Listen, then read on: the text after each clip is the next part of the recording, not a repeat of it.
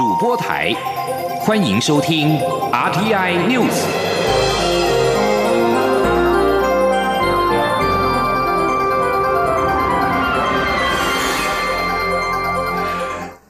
各位好，欢迎收听这节央广主播台提供给您的 RTI News，我是陈子华。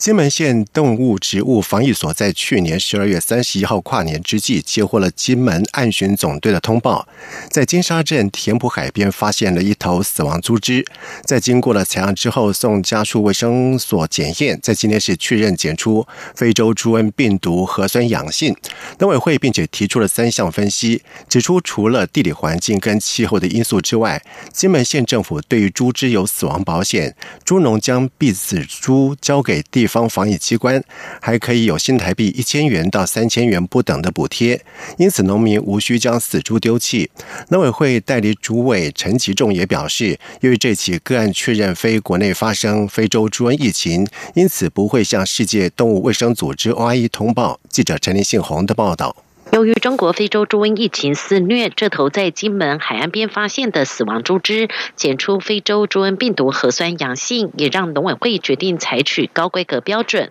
除了对检出地点半径三公里内的一个猪场执行移动管制，采样监测也扩大至半径五公里，共有八个猪场需进行监控。且从四号开始将暂停金门县猪只以及产品输台十四天。至于这头病死猪到底是从何而来？农委会指出，由于中国福建和厦门市一带沿岸垃圾容易随风向和海流漂流至金门县东北角海岸，且发现这头死亡猪只周边伴随大量海洋垃圾，再加上金门县政府对于猪只有死亡保险补贴，研判这头猪只应该是从中国海漂过来。农委会代理主委陈吉仲说。是因为金门它有实施一个叫做猪只死亡保险，也就是说农民他不会自己把一头猪丢在外面，因为他交给我们的金门的地方防治所的时候，他可以领一千块到三千块，看它的体重大小不等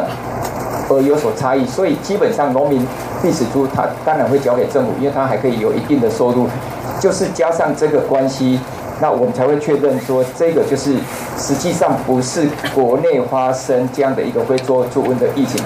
陈吉仲也表示，由于这起案例和先前在边境查到旅客吸入的肉制品含非洲猪瘟病毒的情况相同，并非是国内发生疫情，因此不会通报世界动物卫生组织 OIE。不过，农委会防检局经循两岸通报机制，以电子邮件的方式通知对岸，希望中国能够要求辖内养猪业者做好猪只尸体处理的工作。不过，陈吉仲也表示，目前对岸仍是已读不回。所以无法得知对岸的处理态度。中央广播电台记者陈林信宏报道。而行政院也在今天表示，防疫 SOP 已经启动。行政长赖清德在明天上午将召开非洲猪瘟中央灾害应变中心跨部会会议，就后续的防疫展开应应。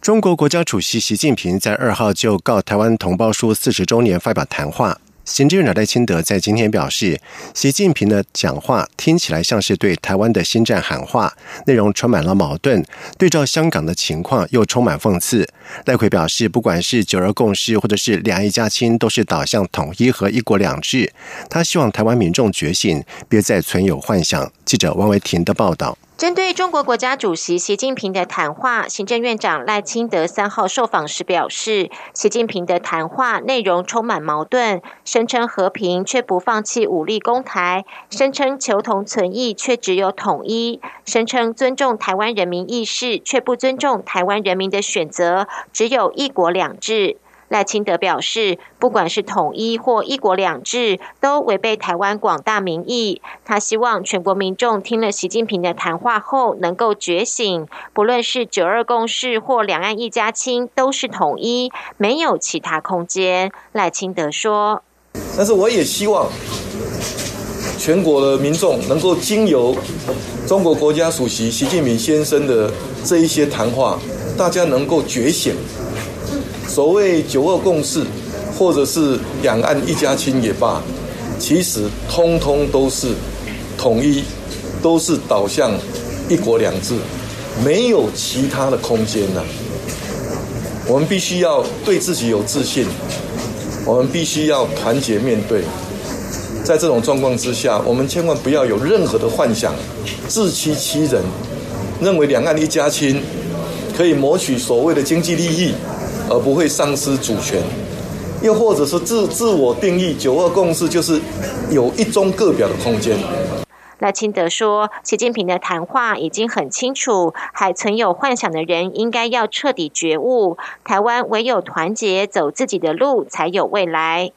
另外，针对独派大佬发表公开信，要求蔡英文总统放弃竞选连任，赖清德回应，总统府已经就此事做出回应。他认为，台湾正处于内忧外患的时候，在这样的情况下，更要凝聚国人力量，团结一致，这才是最重要的。中央广播电台记者王威婷采访报道。而九合一大选挫败，民进党内是踏伐声浪是持续的延烧。总统府资政吴理培、总统府前资政彭明敏、长老教会高俊明牧师以及中研院前院长李远哲等四人，在今天在报上具名刊登给蔡英文总统的公开信，要求蔡总统不要参与二零二零年的总统选战，放弃连任，交出行政权，为政坛投下了震撼弹。而总统也在上午回应表示，他知道有几位老前辈。写信给他，但是在这个时刻，向世界表达台湾人的心声更重要。如何守住台湾主权以及民主生活方式，才是当前最严肃的课题，也是他责无旁贷的责任。蔡总统希望这几位前辈了解国家正面临的艰难处境以及事情的轻重缓急。而至于谁选谁不选，不是谁说了算，应交由民主机制来决定。而针对四位独派大佬以公开信的方式要求蔡英文总统放弃竞选连任，民进党主席候选人卓荣泰表示，民进党员都享有各项公职初选的权利，但是现在最重要的是要把执政工作做好。而另外一名党主席候选人尤英龙则是表示，大佬们的忧心有其道理。不过，蔡总统的声望虽然空前最低，且需求连任成功有高度难困难，但是不代表他没有寻求连任的权利。记者刘玉秋的报道。总统府资政吴理培、总统府前资政彭明品、长老教会牧师高俊平、中研院前院长李远哲在报纸广告刊登公开信，呼吁蔡英文总统放弃连任，交出行政权，退居第二线。对此，民进党主席候选人卓荣泰、尤云龙都作出回应。卓荣泰出席民进党台中市议会党团四长交接典礼时受访表示，四位大佬都是令人尊敬的民主长辈，相信他们非放弃民进党，而是。恨铁不成钢，卓荣泰说：“蔡总统已清楚表示，绝不接受‘九二共识’、‘一国两制’的方向。此刻应该得到国人的支持肯定，一致对外，凝聚国人力量。”卓荣泰也重申，每个民进党员都有参加任何初选的权利，当然也包括总统选举在内。我一向主张，所有的民进党党员。在今年的各项公职人员的初选当中，包括总统跟立委，都享有公平竞争的权利。我不会改变我的主张。因此，进步党目前最重要的工作，就是把执政的工作做好。而另一名党主席候选人尤延龙三号与媒体查叙时，则表示，蔡总统要不要寻求连任，是他的权利与政治智慧。大佬的呼吁是出自于蔡总统在选后的种种动作举止，让他们感觉没有真正反省检讨。因此，忧心蔡总统当选的几率很低。大佬们的忧心有其道理，他与大佬们的心情也很像，但他不会做跟大佬要求交出行政权、退选等相同主张。要需求连任，而且成功是有高高度的困难，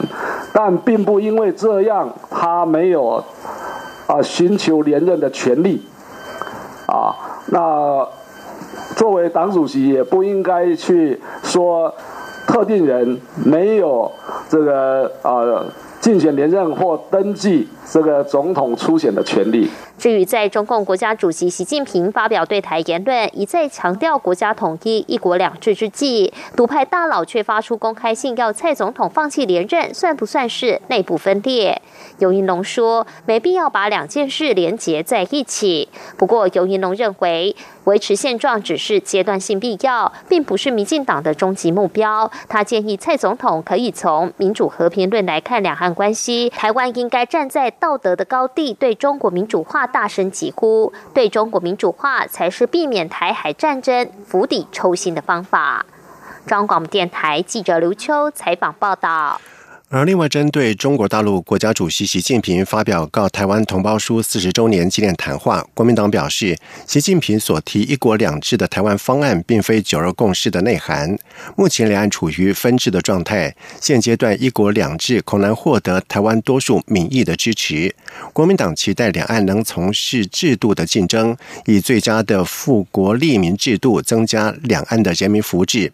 而前总统马英九在今天接受广播专访的时候表。表示“九二共识”一中各表并非中共压迫我方接受，而是由我方提出，大陆接受。且“九二共识”对台湾只有好处，没有坏处。他不懂为何蔡总统至今仍坚持不接受，这样两岸关系不可能好转，冲突只会越来越高。记者刘品希的报道。中国国家主席习近平二号上午发表最新对台谈话，在四千字的演说中，习近平说了四十六次的统一，一个中国则用了十二次。蔡英文总统之后也发表谈话，表示习近平的谈话证实所谓“九二共识”就是一个中国、一国两制，但我们始终没有接受“九二共识”，台湾绝对不会接受“一国两制”。对此，前总统马英九三号中午接受广播专访时表示，习近平对“九二共识”的看法与我方有一些出入，但基本的方向一致。所以，国民党与相关人士应该更清楚说明“九二共识”的内容到底是什么，因为“九二共识”绝对不能打迷糊仗，这攸关两岸和平与台湾存亡。马英九指出，习近平对台立场一致，过去也曾说过，两岸统一不能一代一代拖下去。但在这次对台谈话中，出现多次“统一一个中国”的用词，显示出习近平的紧迫感。马英九表示，蔡总统一番绝不接受“九二共识”的谈话，对未来一年多的国内政局不是很正面的发展，而且让两岸关系不可能好转。马英九完整叙述“九二共识”的由来，强调“九二共识”一中各表并非中共压迫台湾接受的东西，而是我方提出，大陆接受。而且“九二共识”促进台湾观光与经济，对台湾只有好处，没有坏处。希望蔡总统不要以意识形态影响台湾的发展。他说。可是总统如果一再强调我不接受九二共识，这个蛮奇怪的，你知道？是因为九二共识不是中共压迫我们的东西，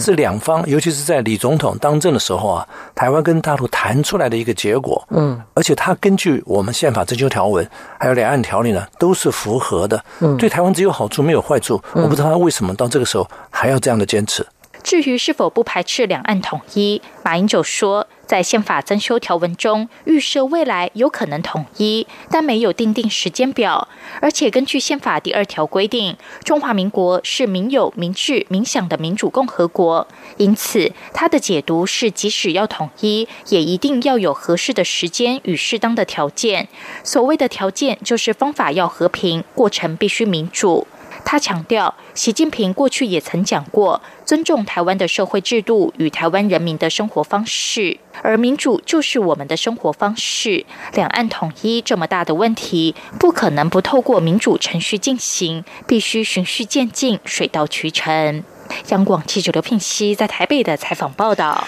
在外电消息方面，孟加拉国会的反对派议会因为拒绝接受大选的结果，在今天集体背革新国会的宣誓就职典礼。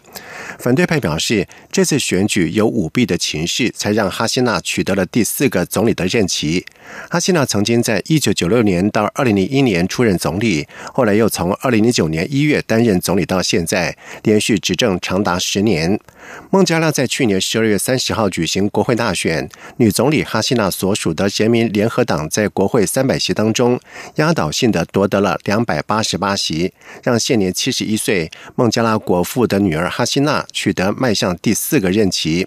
不过，选举期间出现了官方对选民骚扰、恐吓以及暴力的行径，造成最少有十七个人死亡。反对派指责执政党从十一月八号起逮捕了一万五千名的反对派人士。而在选举当天，还以各种的方式阻挠反对派人士前往投票。而哈希娜和他所属的人民联合党都驳斥选举舞弊的指控。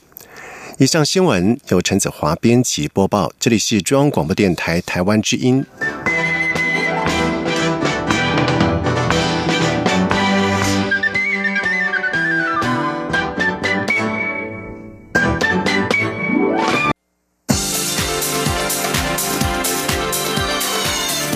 是中央广播电台台湾之音，欢迎继续收听新闻。现在时间是晚上的七点十五分，欢迎继续收听新闻。行政院会在今天通过了《外国人投资条例》以及《华侨回国投资条例》修正草案，简化了外国人和华侨在台湾投资的程序。在修法之后，由事前核准制改为原则事后报备，例外事前核准，将可提升外国人在台湾投资的便利性、透明性以及可预测性。记者王维婷的报道。行政院会三号通过《外国人投资条例》及《华侨回国投资条例》修正草案。未来除了依投资行为、投资形态区分之一定金额或持股比例以上的案件，投资限制投资之项目，投资人为外国政府或特定地区投资人等案件需事先核准外，其余都可以采事后申报，大幅简化外国人或华侨来台湾投资的程序。经济部投审会执行秘书张明斌说：“那我们的评估的话是根据我们整个规划的话，预计在未来百分之八十五的案件都可以改采申报制哈。那也就是说，差不多以过去几年平均大概三千五百件左右的话，看起来大概预估大概有三千件左右是可以采申报制，那大概只有五百件左右还会维持事前核准制。”经济部次长王美花在记者会上表示，所谓一定金额的门槛为一百万美金，但仍要与中央银行等机关讨论后，以执法定定。至于入资的部分，王美花表示，回归两岸人民关系条例处理。张明斌则指出，依照现行规定，即使入资比率低于三成，若经判断入资对公司有控制能力，仍会管制。这次修法也强化外资审查制度透明度与可预测性。未来投资人申请案件文件不齐备者，主管机关需于五日内通知补正，受理后一个月内做出准驳。如涉及其他的目的事业主管机关者，则需于两个月内做出准驳。经济部也会针对投资案的准驳或限制投资的条件发布明确规定。王美花表示，这次修法对时间压缩很严格，效率铁定会提高很多。修法也强化管理措施，增订主管机关事后管理权限，法则也更为多样，由原先撤销投资或取消结汇权的处分，修正为违反证券投资得处二十四万至四百八十万元罚款，并得停止投资证券一年或注销登记。违反股权投资，应申请未申请，处十二万至六十万元之罚款；应申报未申报，处六万至三十万元之罚款，并得命其改正、停止股东权利或撤回投资等。中央广播电台记者王威婷采访报道。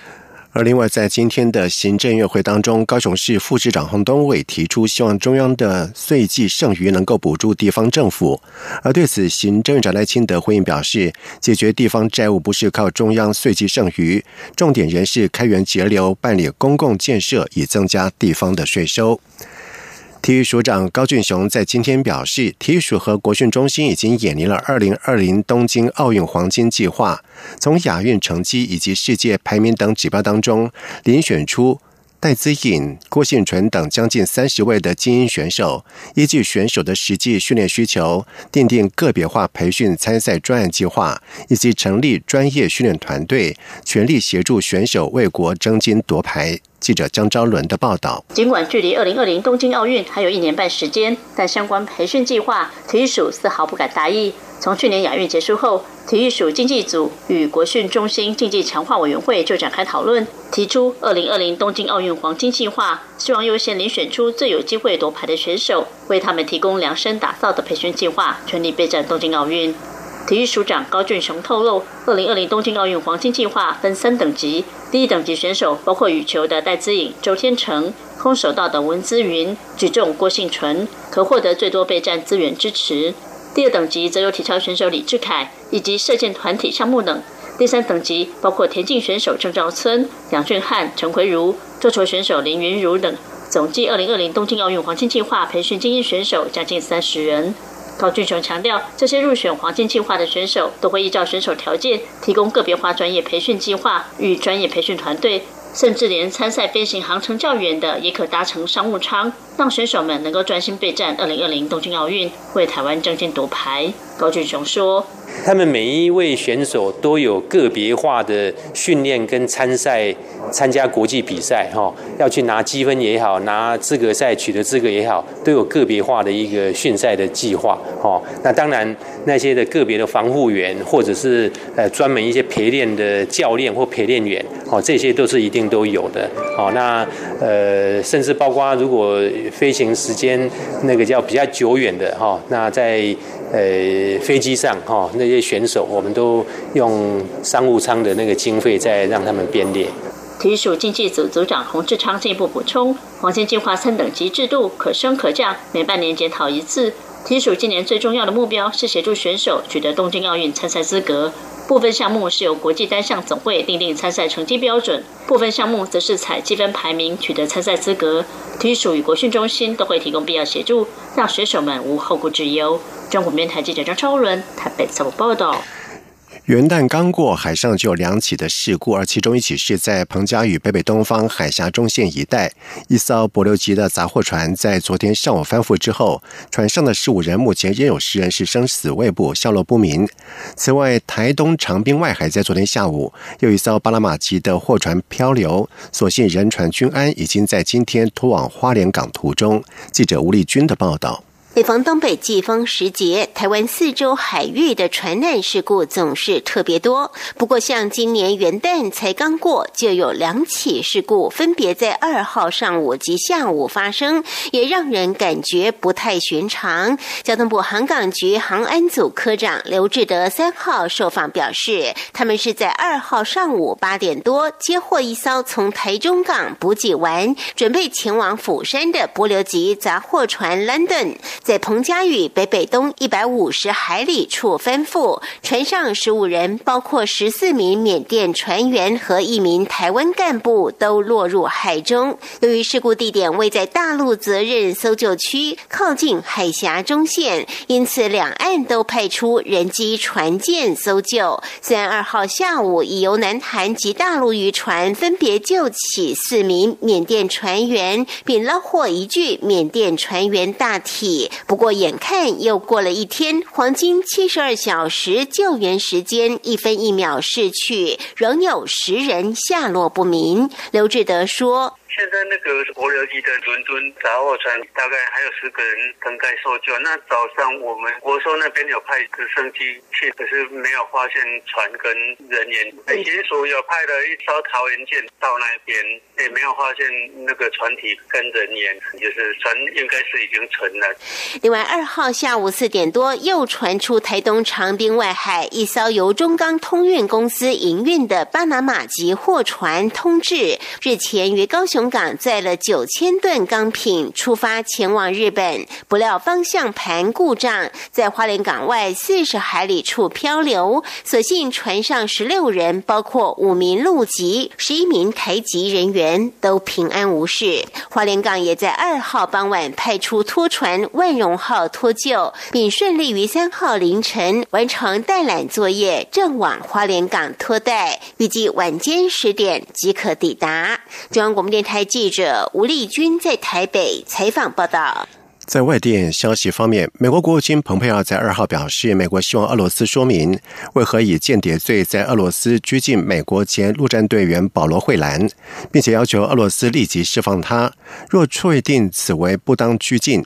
美国国务院表示，美国驻俄罗斯大使洪博培已经前往莫斯科的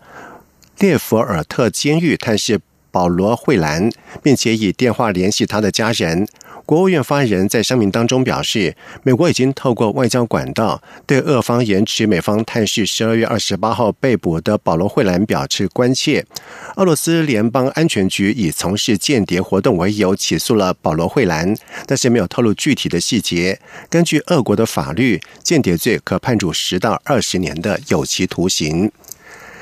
根据中国央视的报道，探测器嫦娥四号在今天成功的登陆月球的背面，这是人类首次在月球背面着陆，将开启人类探测月球的新页。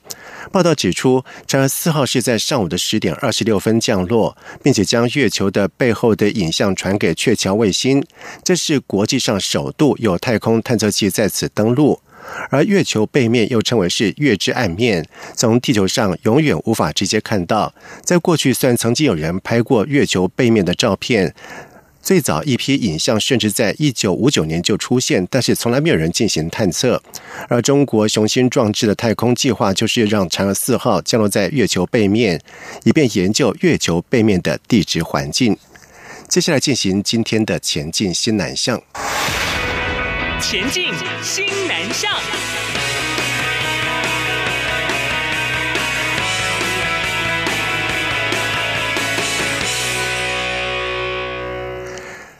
台湾去年首次公开募集的上市家数达到了二十九家，较前一年增加了八家。